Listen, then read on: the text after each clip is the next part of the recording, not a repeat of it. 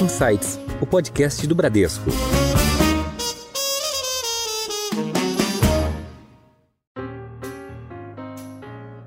E aí, quando você tem um choque de realidade desse tamanho, se imaginava consequências bem piores do que as que estão acontecendo agora. Né? Os analistas, o mercado tem errado numa ordem de grandeza como eu não me lembro na história de ter visto. Olá, sejam bem-vindos a mais um Insights, o seu podcast semanal com ideias que provocam um novo jeito de pensar. Eu sou Adilson Ferrarese e você acabou de ouvir um pouco dos destaques de hoje, mas agora tem muito mais.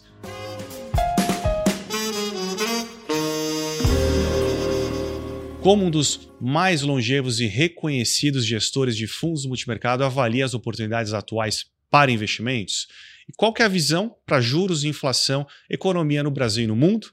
Quais as lições foram aprendidas nos últimos ciclos, além também de trazer um pouco de panorama da cultura empresarial e mercado de gestão de recursos? E para responder essas e outras perguntas, eu tenho o prazer de receber novamente aqui no Insights, agora presencial, porque a última fizemos online em novembro de 2020, que inclusive foi o podcast de maior é, atratividade aqui na casa. Luiz Stuberger, CEO e CIO da Verde Asset. Luiz, muito bem-vindo ao podcast Insights. Eu queria agradecer aqui a, a você, ao Bruno, ao Bradesco, a, o, o honroso convite de estar aqui novamente com vocês. Muito obrigado. Obrigado, Luiz. E também temos aqui o Bruno, Bruno Funchal, CEO da Bradesco Asset, para auxiliar e capitanear aqui nesse bate-papo com, com o Luiz. Prazer, Bruno. Prazer, Adilson. Obrigado, Luiz, pela presença. Vamos fazer aqui um papo interessante e de muita, muito conteúdo aí para quem assistir. Perfeito. Bom, vamos já começar num tema quente, Luiz, que é um tema é, de juros americano. E acho que tem um ponto importante que na sua última carta de gestão, você menciona que foi um placar de 1 a 0. Um para o mercado, zero para o consenso perfeito? Onde os preços tiveram uma potência grande em relação aos ativos que não são de risco. E, obviamente, hoje a gente vê um cenário onde o Fed está provavelmente no final do ciclo de aperto monetário. Como que você vislumbra o segundo semestre em relação a esse consenso versus potencialmente o preço de mercado na resposta do Fed olhando para frente? Qual o impacto, principalmente nos grandes ativos de mercado internacional? Bom, isso é uma pergunta complexa, difícil e longa, né? Então eu vou tentar ser breve no que dá com meus highlights. Eu diria assim, é, a economia americana esse ano, como um todo, ela foi, digamos, um alvo de enormes surpresas, né? Em relação às expectativas que o mercado tinha seis meses atrás, né? Quando você pensa assim, é, dê-me esses dados, né? Que é uma alta numa velocidade sem precedentes na história americana. Já houve juros nominais mais altos, óbvio, em 1980, em 2000, mas não com essa velocidade de alta. Então, quando você tem uma velocidade de alta da maneira que foi, especialmente a gente tem que lembrar que nós estamos com juros negativos e kiwi, quer dizer, ou seja, juros extremamente negativos na ponta curta e na ponta longa, desde 2008. Né? Então, quando você acostuma os agentes econômicos a esse tipo de juros, o behavior de investimentos, os incentivos para investimentos mudam, né? obviamente mudam para errado, né? como a gente viu, né? a gente com juro muito baixo, como se diz, a gente cogita emprestar dinheiro para a sogra, né? essa é uma piada que existe, em qualquer lugar é a mesma coisa. E aí quando você tem um choque de realidade desse tamanho, se imaginava consequências bem piores do que as que estão acontecendo agora. Né? Os analistas, o mercado tem errado numa ordem de grandeza como eu não me lembro na história de ter visto. Quer dizer, o que, que você imagina que vai o S&P, né? Você trazendo ele uh, a valor presente com os juros e também uma diminuição de earnings ou até um decréscimo de earnings uh, do S&P o decréscimo não ocorreu, né? E houve uma expansão de múltiplos. Tudo bem que tivemos o evento AI, uhum. mas uma expansão de múltiplos, de maneira que o equity risk premium do S&P ele está o menor da história. Né? ou seja, o equity premium é o, o earnings yield né? menos o custo de um 10-year treasury. Uhum. Uh, o que significa que o mercado está tá dizendo o seguinte: something's gonna happen. Né? E esse something's gonna happen é uma não linearidade no lucro das empresas grandes e que vão se beneficiar de tech e AI muito não linear, né? um crescimento de PIB não linear, um crescimento de produtividade não linear, para justificar um valuation desse. Né? Isso é uma teoria. A segunda teoria, que é mais, digamos assim, é, simplória, é o seguinte: quando você acostuma o, o mundo, né, que as taxas de juros são extremamente baixas, a migração da renda variável para a renda fixa é muito lenta. Quer dizer, o certo, né, quando você vê um equity risk premium é, tão mínimo, seria o investidor vender ações e comprar renda fixa. Os únicos que fazem isso são hedge funds que perdem dinheiro fazendo isso, porque o flow não parou de vir para equities. Uhum. Né? Então, você tem isso, isso aqui é um grande mistério. Né? O segundo grande mistério é que quando acontece algo desse tipo, você tem é, baleias explodindo. Né? Começa small fish, depois baleias, ou seja, você tem um grande evento de crédito acontecendo, você tem algum problema sério que acaba né, uh, facilitando a vida do Fed, ele tem que subir menos os juros, parar de subir ou até cair. A gente teve um, um, um evento muito relevante em março, né, que foi o Silicon Valley Bank, Uhum. né, É. que quebrou, não por emprestar mal dinheiro, mas por fazer ah, uma aposta alavancada no dinheiro dos depositantes, ah, comprando títulos a 1,5 ao ano, e depois, quando ele teve que marcar mercado, o patrimônio dele foi embora. Isso provocou uma mudança e uma volatilidade em short-term rates também histórica. Né? Vamos lembrar que um dia antes do Silicon Valley Bank, o two-year Treasury estava 5,10. Né? Em dois dias, ele foi para 3,70, as vols explodiram, e o raciocínio do mercado foi: finalmente chegou aquele grande evento, né, aonde a economia americana vai desacelerar muito e vai fazer o trabalho do Fed. Né? Vai desacelerar por conta de que a margem dos bancos pequenos diminuiu consideravelmente, eles vão ter que vender carteira, vão ter que segurar a expansão de crédito, ou, quiçá, vender crédito, né? E naturalmente isso provoca é, uma recessão. Né? Aí veio um segundo banco, veio um terceiro banco, houve uma garantia não uma garantia implícita, mas não formal do FDIC salvar todo mundo, no que eu acho que eles fizeram bem, né? Mas o mercado ficou uns dois, três meses assim navegando e passou esse tempo todo, isso não ocorreu. Ah, o que é incrível, né? na minha opinião, assim, desafia, né? o mercado de crédito americano desafia qualquer lógica eh, que você tenha para explicar isso. E o terceiro grande ponto é o labor market. Né? O labor market que está ainda extremamente hot, quem diria que depois de um ano e meio de, um, de hike desse tamanho, a economia americana ainda estivesse gerando empregos. Uhum. Né? Então, eu diria assim, isso são surpresas que a gente não está acostumado a ver. É. Né? E hoje, aquelas pessoas né, que ainda advogam assim, que o momento atual é the calm before the storm, estão cada vez menos convictas disso. Né? Então, é nesse cenário que a gente está, né? Eu- eu- esperando algo acontecer que não aconteceu. O que, que aconteceu de bom? É que as expectativas de inflação, né, o break-even inflation do US CPI, ele cedeu bastante. Né? Então, para um ano, está tipo 2,35, dois anos também 2,35. Curiosamente, já nos cinco anos, ele já está perto de 2,60. Então, ainda tem um prêmio. Uhum. Né? Não me alongar mais sobre isso, dá, dá para falar bastante sobre esse assunto, é, é nesse momento que a gente está. Então, é um momento ainda, que eu diria assim, com valuations extremos, mas, na minha opinião, com oportunidades muito grandes na renda fixa. E, e muito menos oportunidades no mercado acionário. Uhum. Mas eu também já achava isso há dois meses atrás. Tá. É, até só complementando um pouco nessa parte de ações, é, inclusive estamos na época dos balanços, né, e tem de alguma forma surpreendido positivamente também, principalmente as tech. Né? Nesse contexto, né, com essas oportunidades mais seletivas em ações, é algo que, que vocês estão olhando com uma posição hoje, seja de incremento ou mais avaliando uma ou outra oportunidade lá na Bolsa Americana?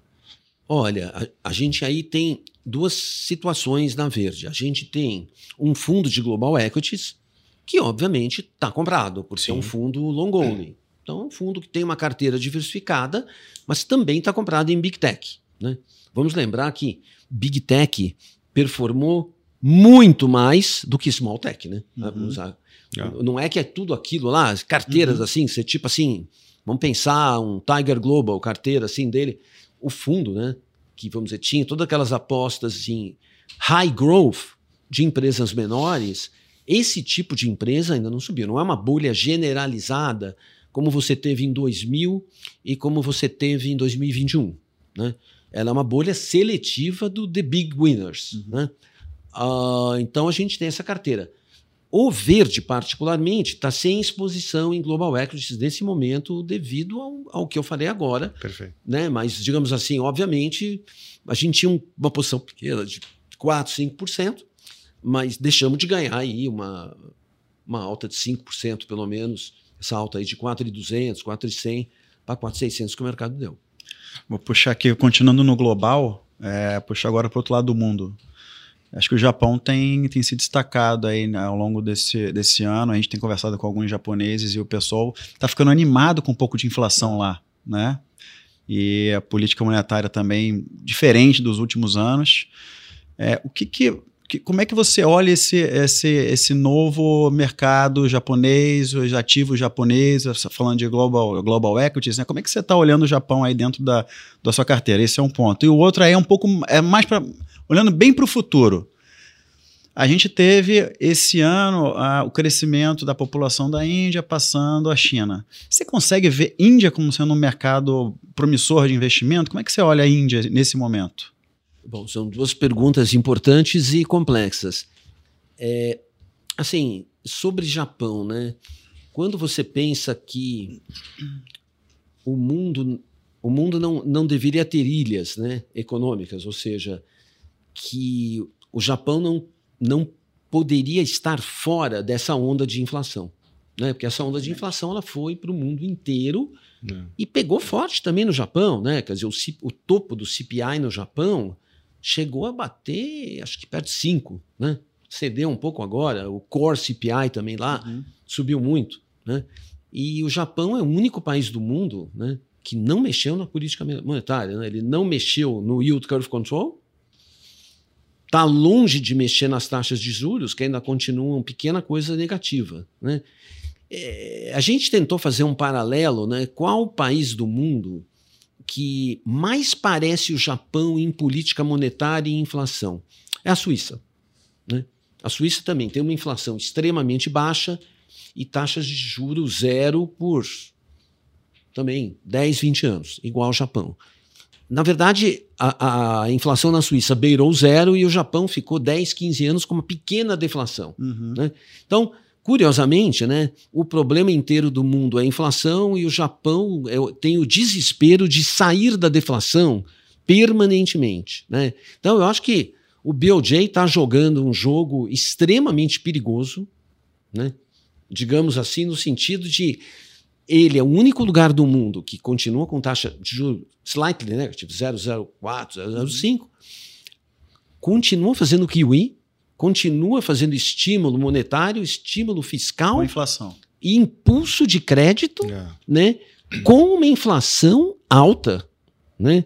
Digamos assim, e dizendo, poxa, se a gente deixa a inflação ficar em 3, 4, depois é mais fácil jogá-la para 2, porque foi muito difícil levar ela do zero para o 2. Né? Uhum. Ou seja, o que ele diz é o seguinte: levar para o 4 do 2, a gente não se importa. Se ficar um tempo assim, o que é uma política perigosa, né? Porque, agora, é, dito isso, né, essa velha piada que o Japão é o cemitério de gestores não foi diferente dessa vez, né? Todo mundo que apostou, e, e olha que a curva precificava muito pouco, né? Já o mercado já está aí com 0,05 para dois anos. Quer dizer, o mercado praticamente já, vamos assim, o, o mundo, os hedge funds, o mundo financeiro já jogou a toalha, né? E, com seus prejuízos em relação ao que o Japão poderia fazer. Mas eu considero isso ainda, a gente tem uma posição de Japão que nos custou um pouquinho esse ano, mas agora tem tão pouco a perder, né? Tão pouco a perder, que não justifica vender. Né? Às vezes você faz uma posição, fala assim: olha, eu tenho X de risco, como se fosse uma opção, né? Porque quando é muito perto de zero, para perder em dois anos. Quando você perde 90% do que você podia perder em três meses, agora eu vou deixar o resto, que é praticamente uma opção. Mas lá está tendo sinais clássicos né, de bolha. Né? Uma alta impressionante na Bolsa Exato. e uma alta no mercado imobiliário né, extremamente forte e não está com cara de parar. Né? Então, eu, eu acho assim, o, o no, no pós-pandemia, né, que gerou essa inflação, na qual todo mundo joga a culpa unicamente na pandemia, e claro, tem uma boa dose da culpa, mesmo a pandemia, porque teve a disrupção das cadeias produtivas, né, e teve um deslocamento de serviços de, de, para a indústria como nunca se viu na história. Então, isso agora está fading. Né? E aí vem essa, essa discussão nos bancos centrais, e ela haverá por muitos anos, de que qual né, é o legado do QE né, e da política de estímulos monetários extrema que o mundo teve entre 2008 e 2021. Número um, né, que é o que sempre se disse, asset inflation is not real inflation. Ok? Uhum. Eu acho que isso para Bitcoin vale, né? Para non-profit tech vale, para bolha em IPOs vale, é os ricos fazendo investimentos errados. Mas eu discordo disso no real estate. Você entende? Porque quando, vamos dizer assim, o real estate sobe de preço, né? E existe inflação de real estate e ele sobe de preço. Num primeiro momento, como as taxas de juros longos são muito baixas, o aluguel não sobe. Né? Ou seja, o preço do ativo sobe, mas como que conta para o aluguel? Uhum. O que conta para a inflação é o aluguel, não o preço do imóvel. Uhum. É, você não tem inflação. Mas a hora que a taxa de juros sobe, essa inflação aparece. E o maior problema que nós vamos ter, no meu entender, no rescaldo desse ano, dos próximos seis meses de inflação muito controlada, quando a gente olhar a inflação para 25, 26, 27, vai ser a inflação de real estate. Uhum. Então, vamos dizer assim, eu acho que essa, essa discussão de se esse tipo de política foi bom ou não, claro, você tem hoje um Fed e um ECB extremamente calejados e desmoralizados com a perda de controle da inflação. Então, eu, eu não acho que eles partiriam para esse tipo de política extrema mais uma vez. Né? Ou seja, eu diria assim: juro de curtíssimo prazo, ok, a gente tem métricas. Uma regra de Taylor, sample para cada país, funciona. Mas amassar a curva longa e provocar bolha de ativos, eu acho que vai se pensar muito bem em fazer isso de novo. No Fed e no ECB. Né? Porém, o Japão ainda está nisso, né? e eu ainda acho que isso pode, uma hora, sair de controle lá e provocar um problemão. O problema é que essa história é muito lenta, pode demorar dois, três, quatro anos, né? E o duro para qualquer gestor de fundo, né? Ao fazer isso, é que o dia que você estiver certo, você não tem mais nenhum investidor, que todo mundo foi embora. Né? É. Então, por isso que você tem que fazer uma posição pequena, etc., porque não é fácil brigar com o BOJ, mas eu acho que ele está playing with fire. Essa é uma pergunta. A outra. Aprende. Então, Obviamente, eu não, eu não sou um conhecedor profundo de Índia, mas eu acho. Senti o sentimento, qual que é o seu sentimento? Meu sentimento é muito positivo. Porque, primeiro, né, a Índia é o único país com uma economia e um tamanho de população e um tamanho de economia é, semelhante né, a, ao, ao, aos países desenvolvidos e à própria China o GDP per capita dela ficou muito mais baixo que a China. Né? Eles nasceram juntos, lá, 2 mil dólares. Hoje a China está com 12 mil ah. e a Índia não saiu do lugar. E a Índia vai ter um benefício geopolítico imenso. Né? Eu estou até cogitando de fazer uma posição, não fiz ainda, de comprar moeda da Índia e vender da China, que eu acho que é um excelente trade para surfar nos próximos 10 anos. Ainda estou estudando o assunto. Né? Mas, vamos dizer assim, a gente sabe que investir na Índia não é fácil, do mesmo jeito que investir em nenhum emerging markets não é fácil, mas como a Índia é um país pacífico por natureza, né? aliás, não existe, talvez no mundo, país mais pacífico que a Índia, é, ela está no the right time, in the right place para voar. A bolsa da Índia é cara, né? cara e aí tem muita fraude, muita dificuldade, mas assim, o meu sentimento é que ela é a bola da vez para valer dessa, this time. Legal. Legal. E nesse contexto, os concorrentes, né, dos chamados BRICS, estão, obviamente, tendo um pouco de desafio geopolítico, como você colocou. Acho que, Luiz, trazendo um pouco até para o Brasil, acho que a gente já deu um contexto, né, de um lado do mundo, como o Bruno comentou, né, os Estados Unidos como você muito bem trouxe, de certa forma, está no platô ali da taxa de juros, num momento talvez interessante, né, de expectativa é, de não apreciação da bolsa, mas tendo o mercado surpreendendo para cima e o Japão com essa inflação alta e ainda com relação a grandes estímulos. Agora trazer para um lado tão interessante quanto divertido que é o Brasil, né, que acho que tem dois pontos que eu queria tocar aqui, inclusive, né, eu estive presente no evento é, anual da Verde agora no primeiro semestre, que por sinal foi muito bem, não só a estrutura, mas o, os painéis foram muito bem colocados.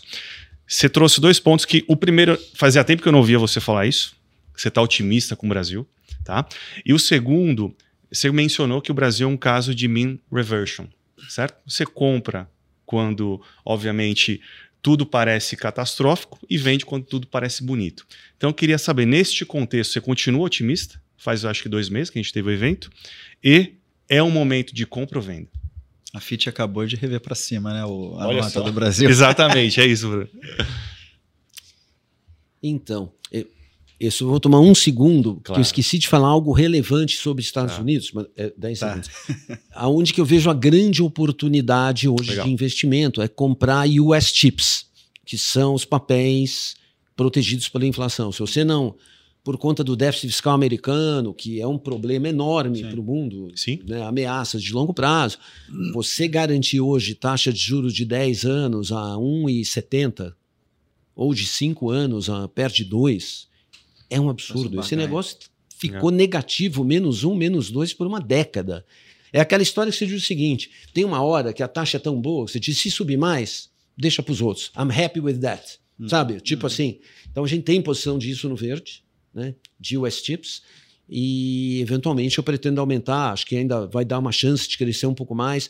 Eu acho assim, para dinheiro no exterior, né? Para você ter um ativo seguro e que te dá uma excelente rentabilidade e te garante da inflação, né? E que implicitamente você tem uma garantia também do fiscal, é muito bom. É uma oportunidade que raras vezes aparece na vida. Né? Então, embora eu reconheça que os juros de equilíbrio nos Estados Unidos, de longo prazo, talvez seja um pouco maior que se imaginava. Uhum. Aquele juro real de meio, né? que é o que está no livro-texto, e, e zero para a Europa, eu acho que vai ser um pouquinho maior. Né? Ainda, é, isso ainda leva tempo a saber. Então, só para complementar aquela parte.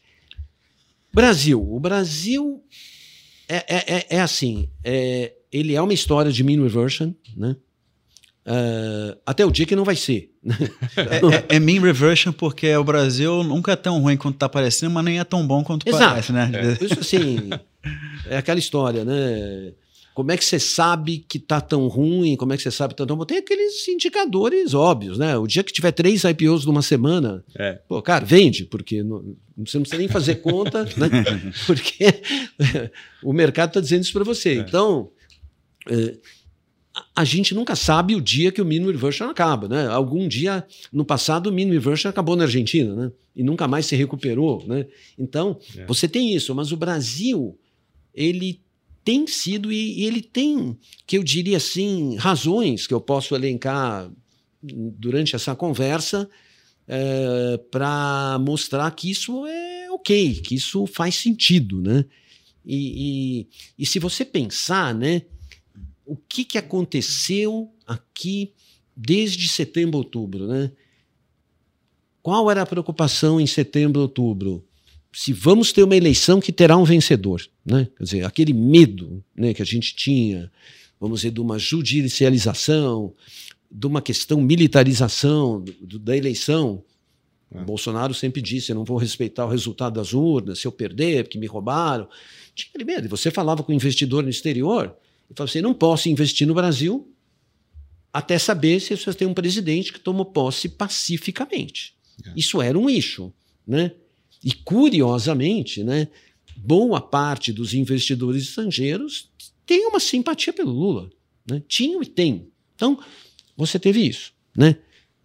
No momento que o Lula é eleito, uma certa festa, né? Puxa, nossa democracia sobreviveu, né?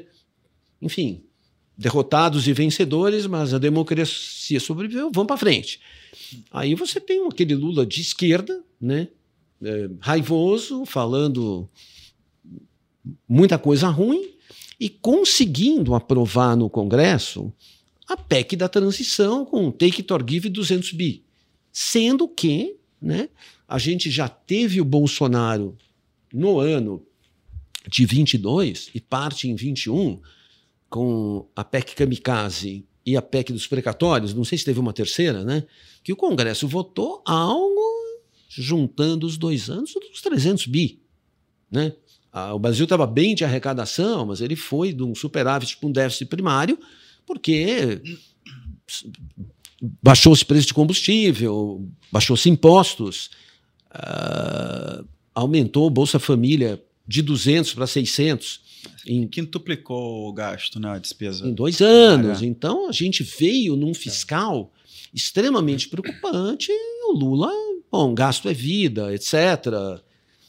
Claro, você pega todo o histórico do PT, pegando os 14 anos, né? Quer dizer, oito do Lula, quatro da Dilma e mais dois e meio do Dilma 2, com o PT gastando 6% ao ano acima da inflação nesses 14 anos. Não existe paralelo de nenhum país que conseguiu gastar tudo isso no mundo sem provocar um sério problema. O Brasil sobreviveu a isso. Né? Primeiro, porque nos anos Lula a economia cresceu quatro ao ano, a arrecadação subiu, tivemos esse milagre de commodities, agrícola, consumo, eh, enfim. Então você fica assim nesse limbo muito perigoso, começa o ano muito ruim, depois vem o Haddad e, e faz algo completamente diferente do ponto de vista econômico do que o próprio Lula dizia. Né? Quer dizer, um arcabouço fiscal que não é o ideal, mas razoável, né? e uma proposta aí de agenda de reformas, podemos conversar sobre isso. E, claro, os mercados demoram para melhorar, né? Porque fica essa meia essa coisa de um macro melhor, mas um micro pior. Quer dizer, o que quer dizer isso? O macro vai ser melhor, mas à custa de mais carga tributária, o que não é bom para os investimentos. Né? Mas o Brasil, mais uma vez, né? Vocês vão me permitir fazer aqui uma, uma. Eu não inventei essa piadinha, né? mas era uma coisa nos anos 80. Né? Eu, eu já disse isso muitas vezes eu sou mais velho que vocês, né? tenho mais experiência. Nos anos 80, naquela época trágica da América Latina, né? tinha uma piada que se dizia assim: como os países da América Latina é, eles negociam a dívida externa. Né? Não sei se vocês conhecem. O chileno falava assim: eu vou pagar e pago. O mexicano falava, não vou pagar e não pago. O argentino falava, vou pagar e não pago. E o Brasil falava, eu não vou pagar e pago. Né? Então o Brasil é sempre esse país que ele tem um speech ruim, ruim. É. né? Mas no final não é tão ruim. E se você pensar hoje, bom, se isso aqui é o pior do PT, né, que é um Haddad, que é moderado, que, que como ministro da Economia, digamos, fala pelo menos, tem uma lógica muito boa de raciocínio, de esquerda, com algumas coisas que, que a gente não concorda, mas que é uma pessoa razoável de diálogo e de propostas, surpreendendo muito. Ah, se isso aqui é o pior do PT, então, só estamos nisso para melhor. Né? Eu acho que o mercado ainda não melhorou muito mais, porque ainda você tem essa drenagem de dinheiro da renda fixa incentivada, que é uma barbaridade. Podemos falar disso daqui a pouco.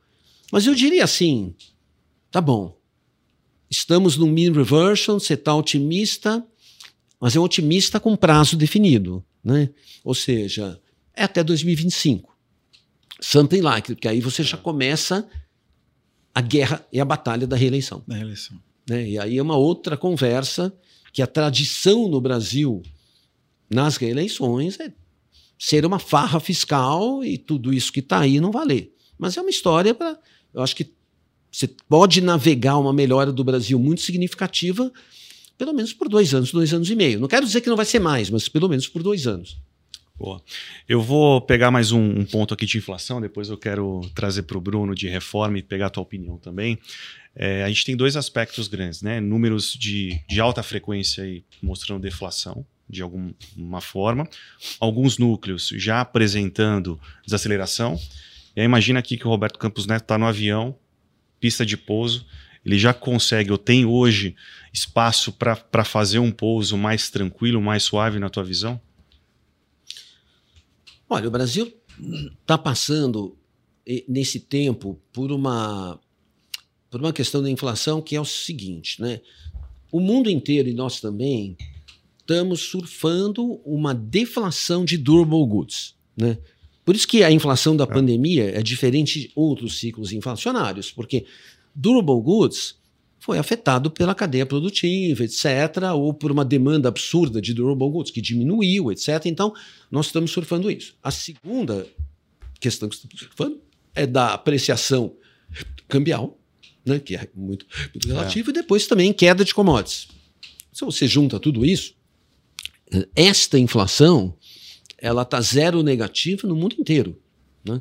Então, a gente se beneficia disso. Aqui a gente teve uma ajudazinha da Petrobras, nos combustíveis, a mais, etc. Mas, digamos assim, uh, essa deflação está aí. Qual a questão relevante no Brasil vai ser a inflação de serviços. Né? Que é um desafio similar ao Chile, é um desafio similar aos Estados Unidos, né? Sim, exato. E por que, que a inflação de serviços aqui é problemática? Né? Primeiro que ela está alta, né? acho que ela ainda está por volta de 6, alguma coisa assim. É, e o Brasil, ele é um país que tem uma Nairu, né? Que a taxa natural de desemprego de equilíbrio, extremamente alta. Né? Eu diria que as últimas métricas são por volta de 8, 8,5%. Como o nosso desemprego já está em 8,5%, a gente já está indo para uma falta de mão de obra. Ter... Então, essa é uma discussão. Será que a Nairu mudou? É. Por, causa, por conta das reformas, principalmente a trabalhista, as mudanças, os... tivemos, tivemos várias mudanças de regime, né? Muitas reformas estruturantes em, nos últimos 5, 6 anos. É razoável se pensar que você tenha mudança de produtividade, mudanças de taxa de desemprego de equilíbrio. Vocês têm alguma modelagem que traga isso? Ou o que, que você pode falar disso? Não, a gente ainda não tem. Uh, isso com todas as reformas que foram feitas no governo Temer e Bolsonaro, que não foram poucas, né? O Brasil ainda pode surfar um resultado positivo destas reformas, que eu acredito que ainda não estão fully priced, porque uhum. a gente pegou um período muito conturbado. Agora, qual o ponto do Brasil? Por que, que essa taxa é tão alta? Porque o número de brasileiros que recebe mensalmente um cheque do governo é mais de 100 milhões. Custa crer, mas aí você vai olhar. Quer dizer, os cheques não, não necessariamente são altos, que uma, um percentual muito grande deles é Bolsa Família. Uma Bolsa Família, na média, já vai estar tá dando 700 reais, né, com os benefícios novos incorporados pelo Lula. O número de beneficiários de Bolsa Família vai subir. É como você pensa, essas pessoas, é melhor receber 700 reais e ficar em casa do que receber um salário mínimo e ter que gastar duas horas para trabalhar, para voltar, para ficar longe da sua família, aí você faz um bico. Então a gente tem uma esta situação. O Brasil tem uma rede de proteção social embora o governo diga que não tem, né, das mais altas do mundo. A gente tem uma rede de proteção de, social de país socialista. Tem. Né? Uh, é só o Bolsa Família, se a gente for falar de falar de é. choque, é de um, de um orçamento de 34 bi em 19 para um orçamento de 150 bi. É 120 bi a mais na, para as pessoas né, tomarem, tomarem suas decisões de trabalho. É. Sim. And rising, né? Quer dizer, no, Teve uma estatística até mal divulgada agora, né? Que o número aumentou, mas aí tinha diminuído, porque tem essa coisa de maneira assim, é, na, ânsia do Bolsonaro de mexer nisso, né? Apareceram algumas estatísticas que 26% é, das famílias que recebem Bolsa Família tem uma pessoa só. Obviamente, esse número é um absurdo, né? Então tem fraude, Sim, né? Então, mas assim, não é fácil mexer nas fraudes e a gente não viu o PT comemorando, achamos um milhão de pessoas que estavam recebendo Bolsa Família e não deveriam. Ela é um bom programa. Ah, e o resto é, é- é previdência, né? E outros programas menores do governo, né? E funcionários públicos, etc. Então, se você pensa assim, 100 milhões de pessoas, você está falando aqui de. Pô, o Brasil tem 215 Metade da milhões de habitantes. E 100 milhões de pessoas, considerando que tem menores de idade e tal, você tem um negócio realmente extremo. Então, esse aqui é o limite, né? Vamos dizer que você tem uma Nairu muito alta e, Uhum. e eu e eu tenho um relato, né? E vocês, como, com, com a capilaridade que o Bra- Bradesco tem, até podem me, me dar mais dados, né? Que não é que está tão fácil arrumar mão de obra, né? Os dissídios têm sido da repor a inflação passada para cima. Isso é típico, né? O, como o PT ainda vai ter programas. Não acho que vamos chegar, obviamente, ao que a Dilma fez em termos de uso do BNDES ou de bancos públicos, mas vai aumentar Uhum. os estímulos creditícios, quer dizer, o parafiscal, né, já que o fiscal vai ter o arcabouço, o parafiscal vai subir. Não acredito que suba da maneira como subiu antes, mas eu acho que essa inflação vai continuar forte e, e o melhor da deflação, digamos, de alimentos e de goods vai ficar para trás daqui a alguns meses. Uhum. Né? E aí você tem esse, uma- um problema sério em cima da posição do BC. Né? Quer dizer, como é que você. Cara, razão. imagina aqui se o BC desce 0,25, né? com uma deflação, né, qual será a reação?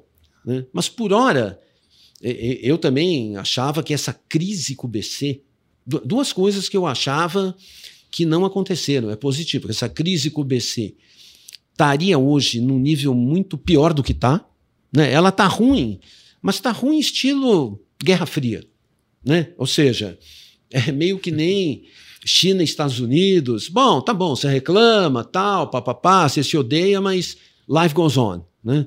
E o Roberto é um cara very tough, né? Admiro muito ele.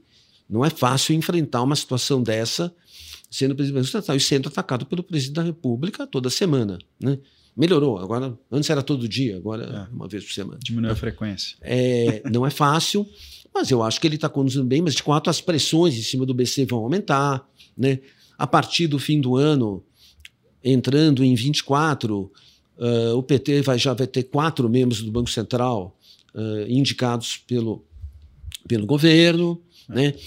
Ah, então, enfim, vamos continuar com isso, mas eu acho que assim o melhor da inflação é agora, entendeu? É agora, mais uns meses. Enfim, mas agora o mercado já está projetando para o ano que vem 4,40, né? Eu digo assim, é, eu não mencionei isso, né? Que quando. Está com um cenário mais nebuloso para a inflação aí no médio prazo. Né? É. É interessante que nos Estados Unidos você tem um mercado de inflação muito grande que corresponde mais ou menos às expectativas de mercado. Aqui você tem um Focus, né? Que não é operável, né? O melhor negócio do mundo aqui no Brasil é comprar o Focus e vender o mercado, mas você não consegue comprar Focus. Então, o mercado tá aí, 4,40 para o ano que vem, o que, assim, é um pouco mais alto né, do que o Focus, mas não é um número ruim para o Brasil. Então, por isso que eu digo que a gente vai estar bem. Uhum. A gente vai estar com uma inflação controlada, né? E uma taxa de juros cadente, possivelmente chegando aí a 9, eu concordo nisso com o mercado, né? 9, 8,5, então acho que aí pô, podemos dar um salto de crescimento e ter um risco de cauda positivo. Sim. Na sua visão, então, o, o BC talvez não, não acelere esse, esse, esse passo né, para redução, dado essa, essa visão que você tem. E Eu diria assim que o estresse é na primeira reunião, Tá. que eu acho que meio nas outras está meio dado. Uhum. A Tá bom. discussão vai ser essa que... que Mas até- essa, essa decisão de agora não influencia as outras também? Você subiu, você deu um meio agora, não pode puxar É. os outros um pouquinho para cima? Por isso eu acho que ah, o nosso feeling é que não vai ser meio. Uhum. Tá. Mas, digamos assim, você consegue justificar o meio. Mas você tem razão. Se você dá meio agora, a expectativa, né? É. Boa. Eu vou. O papo tá bom, eu vou acelerar um pouco mais uma, duas, duas perguntas que tema de investimentos e depois eu vou pular para negócio, que acho que é legal também, a gente bater um papo. E aí, pegar um pouco, Bruno, da tua experiência iniciando, e depois passo para o Luiz também complementar, em reformas. Né? A gente sabe que tem, tivemos dois ciclos aí no início do ano. É, talvez tínhamos uma ventania, né? incerteza em relação ao arcabouço fiscal e reforma tributária. Hoje eu diria que é uma brisa né? Talvez com uma perspectiva melhor aí para o segundo semestre. Qual que é a tua visão em relação a isso? Eu acho que sim, eu acho que o Luiz já antecipou bem, né? A gente, a gente teve uma sequência muito boa de reformas. Não pudemos aproveitar como gostaríamos por conta de pandemia, de guerra ou de ruído mesmo, interno, político. Né? Então, se a gente for observar, a gente está falando de Brasil ser uma reversão à média, mas eu acho que uma reversão à média, acho que a nossa média tem uma tendência para cima. Enquanto a, a, gente não tem a reversão à média, uma tendência para baixo, talvez. É verdade. Mas se você olha os ciclos desde lá atrás, no final da década de 90 até agora, a gente tem, tem tido melhoras é, consistentes, né? apesar desses, desses ciclos que a gente tem observado. Mas a gente teve uma sequência de, de, de reformas boa, bem, bem positivas, que a gente vai começar a ver é, o, o, o, impacto disso né, no crescimento. Tem uma estatística bacana de um, de uma, de um, de um relatório da SPE, de um estudo da SPE que saiu. Nos últimos três anos, sistematicamente, o mercado errou dois dígitos padrões para baixo o crescimento. Deve ter alguma coisa a ver também, que os modelos não estão capturando, teve muita mudança de regime, você tem que recalibrar os modelos, a gente não tem dados o suficiente para fazer isso. E o, e o interessante é o seguinte, né? Você teve uma sequência de reforma, mudança de governo, ruído político, piorou o cenário por conta do ruído, mas aparentemente o caminho voltou para as reformas mesmo, começando com o arcabouço, bacana, e, e é isso, né, que tira o risco de cauda, é, elimina aquele risco de voltar para uma tendência ruim do passado, que é gastar muito, assim, gastar muito, 5, 6% em termos reais, na média. Isso é positivo, e a gente já viu isso batendo, né, refletindo nos preços, na curva de juros. E aí, se a gente for pegar uma boa agenda, a principal agenda né, para crescimento é, é, é, tributária. E eu acho que o governo está na agenda correta de se discutir. É uma agenda super difícil. Eu era muito mais cético em relação à capacidade de, né, de avançar politicamente, que é muito complexo esse tipo de avanço, esse tipo de, né, de, de, de reforma, mas está avançando. E acho que o assim, por mais que seja um impacto de longo prazo, ainda assim é um sinal positivo para para você colher frutos de curto prazo. Eu acho que uma coisa boa também é começar a discutir reformas micro. Então, é, enquanto no início do governo a gente podia achar, ó, o macro aparentemente está entrando no caminho certo com a parte fiscal e a, e, e a, agenda de tributária, mas o micro fala, ah, vamos rever a trabalhista, vamos rever a reforma do saneamento e isso não ter evoluído. E agora a gente está discutindo reformas micro, por exemplo, de, do, do, mercado de capitais, que foi anunciado pelo governo semana passada, eu acho que você também coloca, né, você coloca a agenda micro num, num, num caminho correto. Então, acho que continuando nessa sequência, é claro, sempre vai ter ruído político, isso é, isso é comum, é do jogo, né, das narrativas políticas. É, eu acho que a gente tem um caminho bom para, primeiro, capturar os ganhos das, das reformas passadas e continuar no caminho certo, né, com a participação do Congresso. Acho, acho que o Congresso tem tido uma participação muito boa e relevante.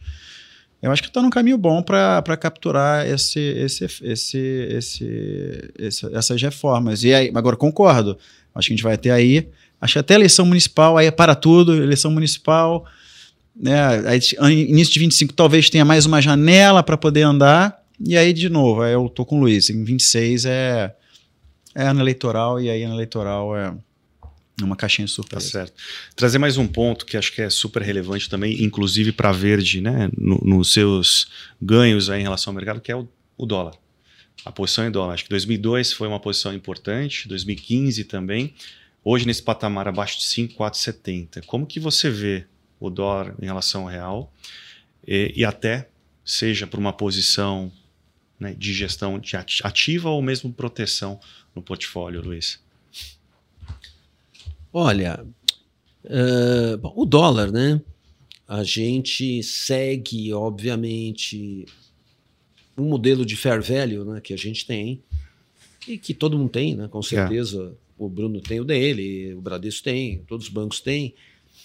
E que não difere muito, né? Porque as premissas que você usa, né? Que é CDS Brasil, uh, Fed Funds, taxa de juros de 10 anos nos Estados Unidos e aqui, CRB, etc., chega lá, né?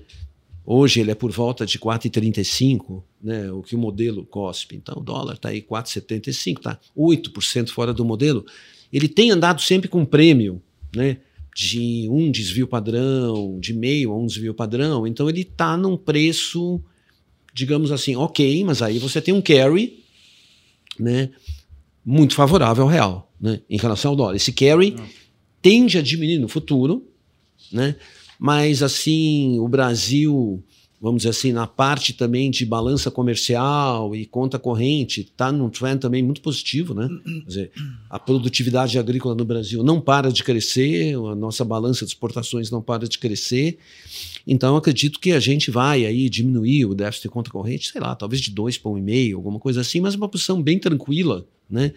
E tendo né, um arcabouço fiscal como temos bem decente, eu acho que ainda dá para surfar, né? Você ficar comprado em real, vendido em dólar. A gente tem uma posição disso, mas ao mesmo tempo a gente tem venda de puts. Então você captura um prêmio disso casado com, com um ganho de vol, cujo ganho máximo se dá com o dólar entre 4,85 e 20 uhum. daqui a um ano. Né? Então acho que uh, essa é uma boa opção boa para ter mas também é um hedge por uma posição de break-even inflation que a gente tem no Brasil, que a gente acha que esse 5 e 10, que está aí agora para 10 anos, 12 anos, né, no, no janeiro 35, na, no, no, você consegue comprar inflação de 12 anos a 5,15, eu acho que isso para o Brasil é um bom hedge, né? Uma vez, pelo que vem aí em 2026, 2027, e nessa curva, ela já precifica a inflação do ano que vem a 4,40. Não é que ela não considera isso, né? Ela vai subindo e lá na frente tem um prêmio maior. Então a gente gosta dessa posição, né? Ah, dito isso, isso também faz parte dessa melhoria do kit Brasil, onde a gente tem investimentos, né? Em, nas Bs, em ações, em crédito e numa posição de dólar real. Né? Acho que esqueci de responder alguma coisa que você Não, me perguntou. Era isso mesmo. E eu falei que era. Pode, pode é, deixa eu fazer uma, uma, uma pergunta. Você está falando de dólar, de, é, a gente tem uma condição boa para poder surfar num, num, real mais valorizado e você fazer.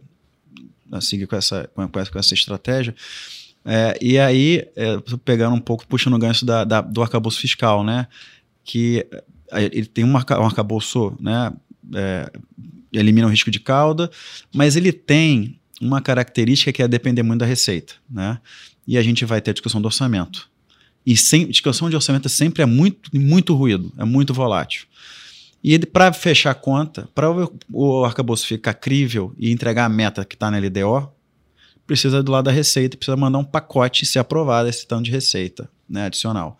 Como é que você vê isso? Isso aí pode, de alguma forma, influenciar nessa, nessa sua estratégia com com, de moeda? Como é que, como é que você vê esse, esse essa questão?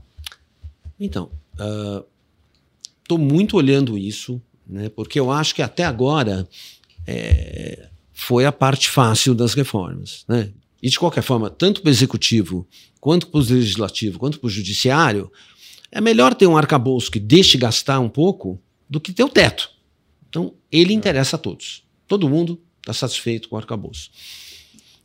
A reforma fiscal, quer dizer, ela vai dar, na minha opinião, ano que vem, né, na hora que for se for ver essa questão das alíquotas do IVA, né, vamos começar por partes. É, eu chamo de IVA porque é o nome internacional Sim. que se dá, né? Aqui Sim. no Brasil é IBS e ah, tal, mas uhum. o IVA que todo mundo tem, quer dizer, é uma reforma muito boa, né? principalmente para a indústria.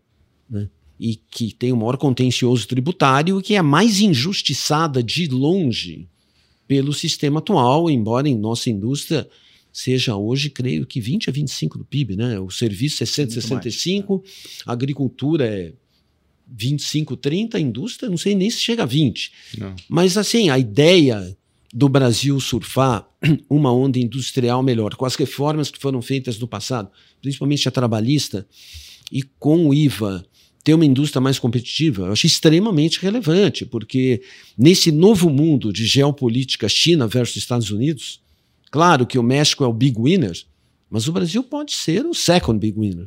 De verdade, porque a gente tem capacidade para isso. Então, é muito bom.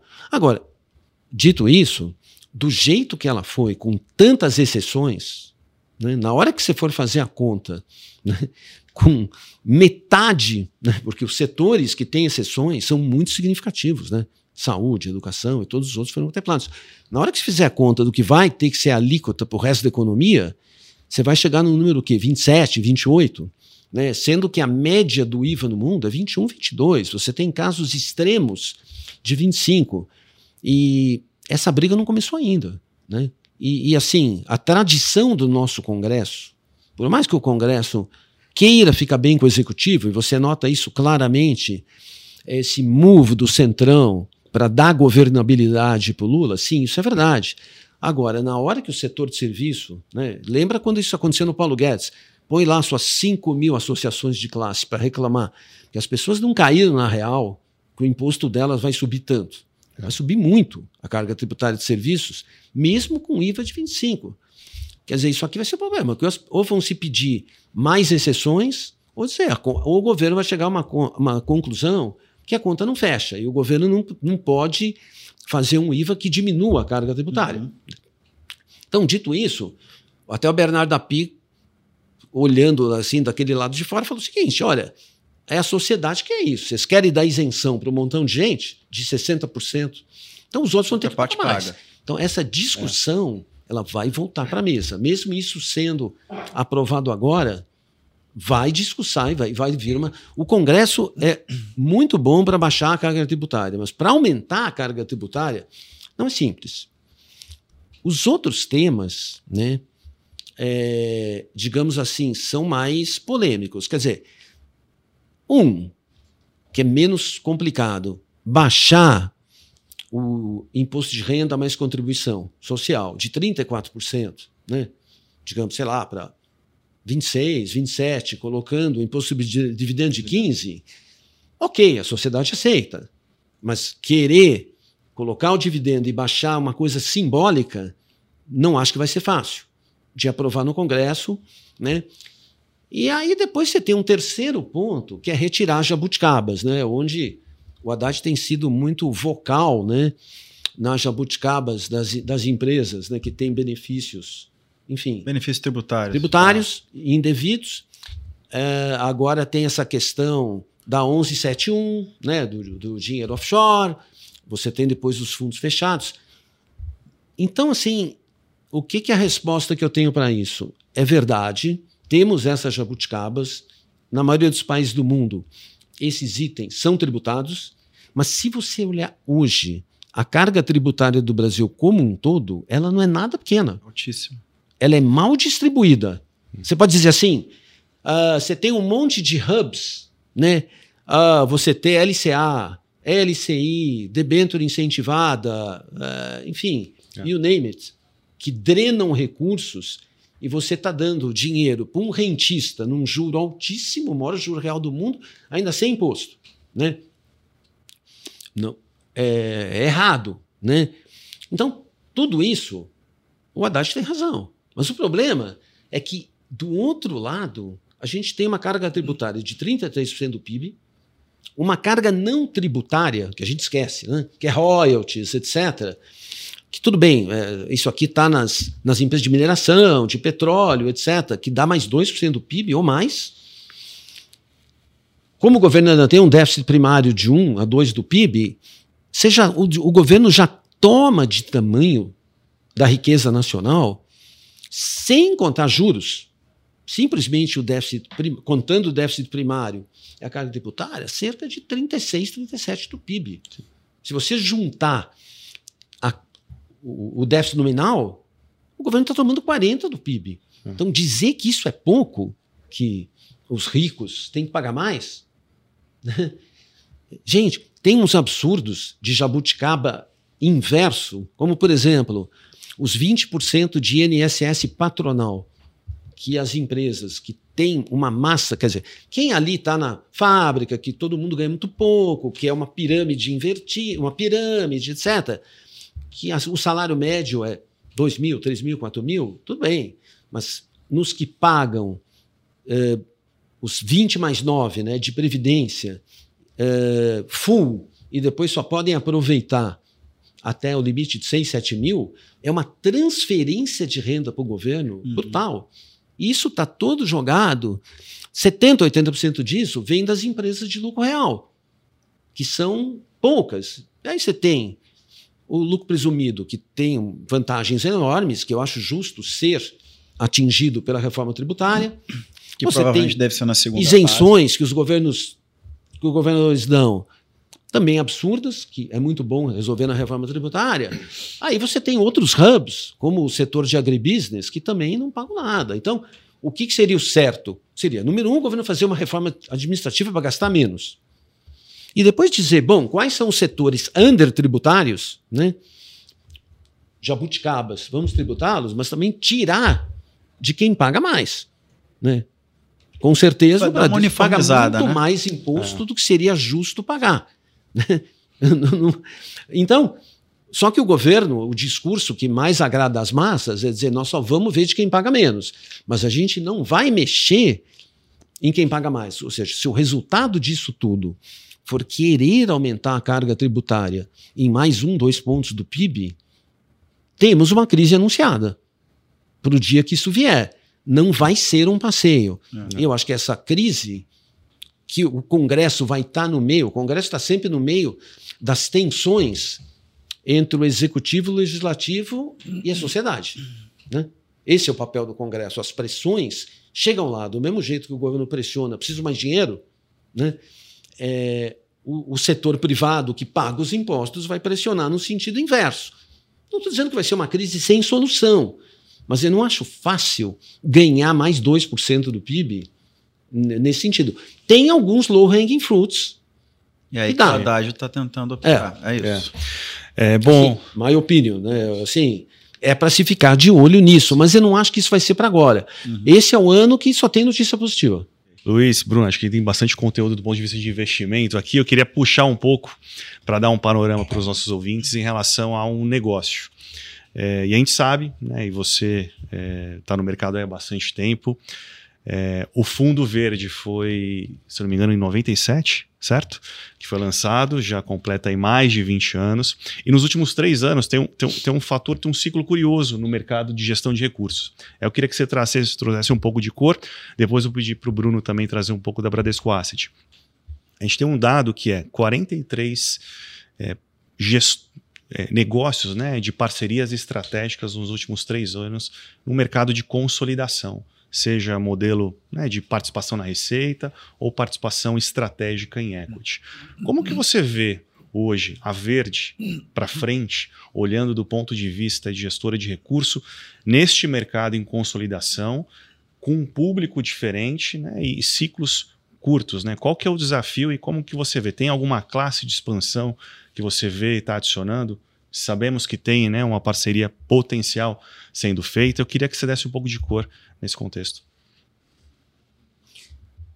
Olha, a gente, na verdade, né? Primeiro, tem uma questão que é o seguinte, né?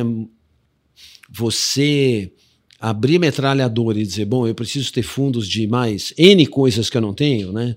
Como private equity, né? Por exemplo, é, não é trivial, né? Uma, uma- dizer, acho que é importante ah, para as pessoas saberem o que você é capaz de fazer e o que você não sabe. né?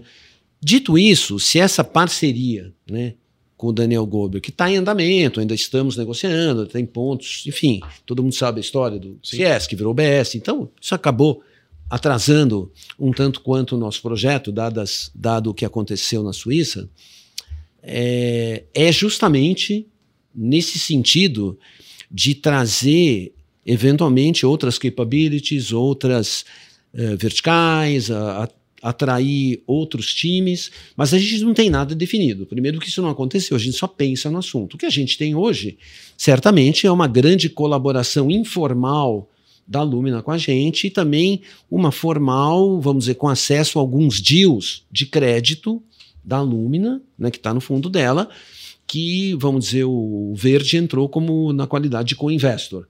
E deals muito bons. Então, acho que a gente, na carteira de crédito, né, uh, possivelmente a gente vai ter melhor qualidade e deals com retornos maiores. Então, isso já está acontecendo. Tem outros planos, né? Por exemplo, isso é só um pensamento. Abrir um fundo de bonds no exterior, né? porque bonds no exterior sempre foi uma asset class muito ruim desde 2008, né? Porque é. as taxas de juros estavam muito baixas. Como eu não acredito que esse cenário, né, de você ver treasuries de 10 anos a 1,5, a 1, nos próximos 10 anos, você vai ter um mercado mais atraente para isso. Então, mas assim, vamos atrair equipes, vamos começar a trabalhar nisso. Então a gente tem é, esses planos de, de reciclar. O que aconteceu até hoje, né, de novidade, além do fundo verde que a gente tinha historicamente, de um fundo de ações brasileiros, de um fundo de ações global, globais, é, foi uma melhoria nos times todos, né, um contínuo processo de aprimoramento do nosso time, muito bem sucedido, né, com, com novas pessoas. É, e é isso por hora. Né? Legal. E também, vamos dizer, o grande fundo que cresceu e virou bastante relevante é a parte de previdência, né, que é algo que, que começou em 16, 17 e que hoje já é um valor muito significativo dentro da Verde, e que é o fundo que o gestor é o Luiz Parreiras, né, o sócio, o segundo sócio mais importante da Verde, e é o, e é o Parreiras também que cuida né, da área de crédito, da alocação de crédito, seja para um fundo de crédito, seja para o fundo, para os fundos de previdência e mesmo para dentro do verde, tá. né? É uma, é uma área que o portfólio é, é, é tocado por ele. Legal. Bruno, pegar o gancho aqui com não. relação ao Bradesco, pode mandar. É, não, eu queria, é, é, na verdade, era continuar né, tá. na, nessa evolução da, da, da Verde. É, e, é, assim, a gente está vendo muita mudança tecnológica, é, muita, muito desenvolvimento de né, questão de informação, volume de dados, é, você já tem aí um histórico, né? De, putz, você conhece o mercado faz muito tempo, você acompanhou toda essa evolução. Como é que você está vendo? Você acha que, por exemplo, a questão da inteligência artificial, chat GPT, como é que isso... Como é que está entrando hoje no negócio e como é que você vê em termos de tendência de futuro? Você já está conseguindo explorar esse tipo de tecnologia e você vê qual o tipo de potencial que você vê nisso? É curioso que eu, eu tenho dito o seguinte, né? Que... É parte do que é o Chat GPT hoje, né, é, já existe no mundo financeiro há um tempo, que é o quant. Né? Se você pensar o que é o quant, né, cujo grande desenvolvedor foi o Jim Simons, né, quer dizer, essa maneira de analisar Big Data né, e te gerar um trade opportunity já existe no nosso mercado há muito tempo. Né? Acredito que ela possa ser aperfeiçoada, mas já tem, né? E já é um mercado que eu diria assim, bastante crowded. Né? A, gente, a gente tem já um núcleo de pessoas cuidando disso, há uns dois, três anos na Verde, e continuaremos em busca desse tipo de oportunidade para melhorar a gestão. Mas eu acho que isso vai ser significativo, muito mais significativo daqui para frente do que já foi. Quer complementar, Bruno, em relação ao desenvolvimento da Bradesco é, Asset? É, eu acho que é, faz parte do, da, desse, dessa, visão mais ampla, né? Então, a estrutura do próprio mercado de assets no Brasil, como é que tem mudado, né? como é que a gente tem operado e tal. Acho que acaba sendo muito afetado por duas coisas, né?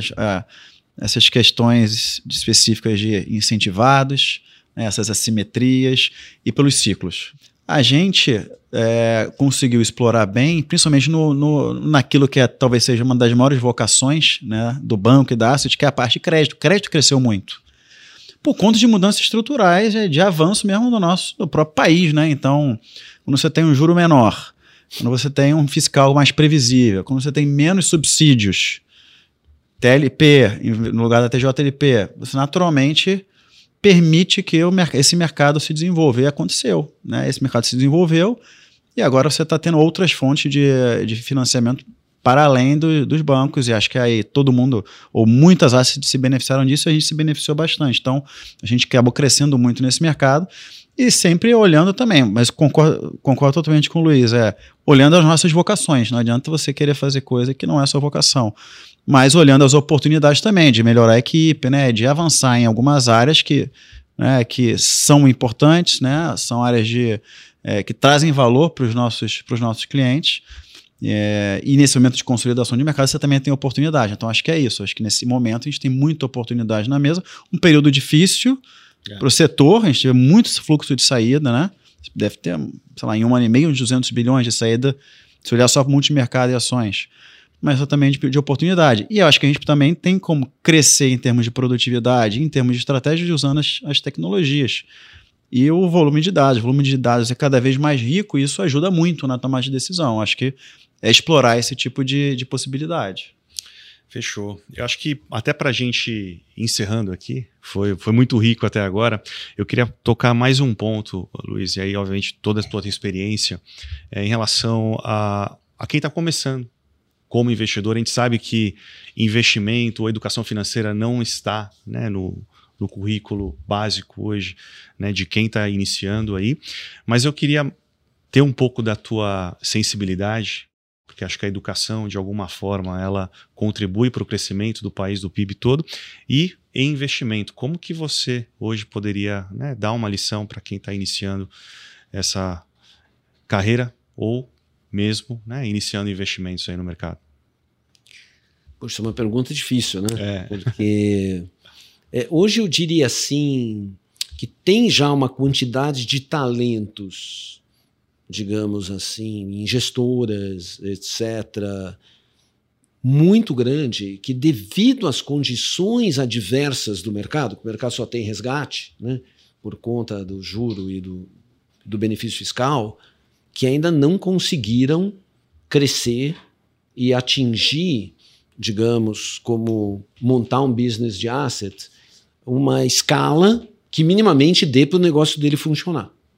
Né? Então, obviamente, você vai ter consolidações, já está tendo muitas consolidações por conta disso. Né? Agora, voltando à sua pergunta né, de quem quer investir, assim, eu sempre fui um fundamentalista convicto, né? Então, para mim, cada um tem a tua escola naquilo que você é bom, né? Se eu pudesse dar uma assim é, noção do que eu acho muito relevante é, é o mais difícil que eu acho para o investidor é escapar dos modismos, né? Digamos assim, a moda agora é e tivemos a alguns, moda né? agora é Bitcoin, a moda agora é então você tem esses modismos aonde você acaba entrando neles, porque está todo mundo entrando, então se você não está. é, um, um, grande problema do gestor de ações, né, regra geral, não quero generalizar, uhum. é que por que, que tanto gestor bom de ações no Brasil, nos anos de 21 e 22, estou falando assim da grande maioria dos melhores, teve desempenhos tão ruins, né? Sendo que quando você olha hoje, né, eu sempre gosto de perguntar assim, aonde eu estava com a cabeça em julho 21, né? Que a gente não vendeu toda a carteira de ações, sabendo que a inflação vinha correndo. Você estava numa. Você estava numa. Você não sabia do precatório ainda, não tinham falado do precatório. É, Porque mas- foi depois disso. Não, mas mesmo depois do precatório caiu um pouquinho. Yeah. Mas depois do. Mesmo, mesmo se você vendeu depois do meteoro, né, É, do precatório, Meteoro. É. entre o que acabou indo até o final de 22, aquilo lá foi só aperitivo que caiu. É. Quer dizer, como é que você pode, como é que a gente pode ter essa cegueira coletiva de valuations, né? Então é muito difícil ficar fora da moda. Por exemplo, um gestor eh, e, e mesmo um investidor, quando ele vê todo mundo ganhando dinheiro, em vez de fazer conta para dizer, olha, esse valuation eu não consigo justificar, né? É. Ahn, vou vender. Do que o, o gestor de ações ele morre de medo de perder, de não ganhar quando todo mundo ganha, e ele fica, digamos, razoavelmente ok de perder como todo- quando todo mundo perde. Uhum. Então você tem um viés De comportamento. comportamental. E Isso vale para qualquer ativo, você entende? Quer dizer, o investidor tem que ter aquela noção de dizer, bom, quanto vale esse ativo? Qual a conta que eu faço? Qual a perspectiva que eu tenho? E se o mercado vai tomar de mim e subir 20, 30%, né? Isso não necessariamente é certo para todas as ações. Né? Então, vou citar três exemplos nos Estados Unidos de empresas. Né? Por exemplo, é, que você achava absurdo o valuation dela num determinado momento e depois ele entrega um resultado. Né? Vamos pegar três recentes: Tesla, É. né? Netflix no começo, né? era caríssimo, e agora é Nvidia. NVIDIA. É, Três, deve ter um monte, três que você fala assim, não dá para justificar esse valuation, né? E vai. Mas a, a verdade é, qual a tua chance estatística, digamos, investindo no Brasil ou investindo fora, de dizer, eu vou investir em 20 ou 30 ações, não, mas eu vou escolher a Tesla, né? A Nvidia e a Netflix. Não a Netflix agora, porque foram histórias que, vamos dizer, o valuation absurdo se tornou uma realidade hoje a empresa vale aquilo. Digamos assim, na prática, a tua chance de fazer isso sozinho, ou mesmo com gestor, é muito baixa. Porque você pode ter, normalmente, o que você tem é um critério de seleção adversa. O que aparece para você não são essas. Ou você não vai estar nessas. Porque eu digo, há exceções, citei três, mas na realidade não é o normal. Então eu diria assim: eu acho que o investidor ele tem que fazer conta e não só entrar na onda e procurar se informar, aprender, estudar, saber fazer valuation, ler research para dizer, sabe, eu eu vou, É que quando o mercado está subindo, ninguém quer vender, esse é que é o problema. É, esse é o maior, vamos dizer, erro que todo mundo comete, mas vou dizer assim, este meu conselho, eu não gosto de dar conselho, mas já É. que você me pediu, estou fazendo isso. Ele vai ajudar a humanidade? Não, porque a humanidade vai continuar sendo a grande massa de investidores, comprador da alta e vendedor da baixa. Nos grandes ciclos. E está investido com especialistas e gestores reconhecidos como a Bradesco e a Verde. Importante. Sem dúvida. Luiz, é, a gente está, obviamente, correndo contra o tempo, mas eu vou manter a tradição aqui e pedir. Você já teve aqui compartilhando também dica cultural com a gente. Pode ser música, livro, o que você hoje está Série. acompanhando, série, coisa mais soft. Fica tranquilo, depois eu vou passar para o Bruno também e a gente encerra, tá bom? Por favor, tem alguma dica cultural que você tenha acompanhado aí recente?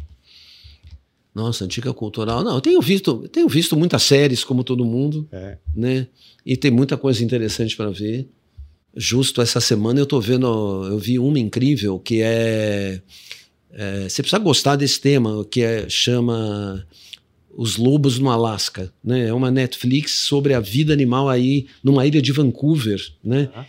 Que é, é ótimo porque é muito tranquilizador você ver isso antes de dormir, que é legal. Igual o canal off. E, hã? É igualzinho. O canal off também é assim. E é maravilhoso porque você fica vendo o amor que as mães do reino animal têm pelos seus filhos. É um negócio, é, é, assim, é, é tão, tão bonito de ver, né? É. E a sobrevivência. Então, por exemplo, mas cada semana, Legal. né? Hoje, hoje eu vou ver o Oppenheimer, né? Por exemplo, que eu acho que é, um- Legal. é um must, né? Eu gosto muito de ir no cinema. O bom da pandemia é que eu tive muito tempo para ler, né? E eu diria assim que um dos melhores livros que eu li na vida, que eu li na, na pandemia, é um livro sobre a Segunda Guerra Mundial, mas que não é sobre a guerra. Ele chama O Esplêndido e o Vil, que é o- sendo o esplêndido Churchill e o vil Hitler legal.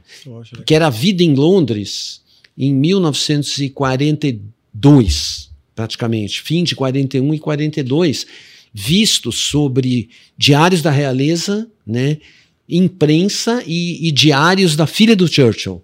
Então é um negócio muito bem feito, é um livro que você começa a ler, um dos melhores que eu li na vida, por, ex- por exemplo, algo assim, né? eh, que eu, que eu, Tá ótimo, já eu é bastante recomendo. rico. E, e música, eu sou um fã de rock, como todo mundo sabe. Tem então, alguma música que traduz o momento atual aí? Momento atual.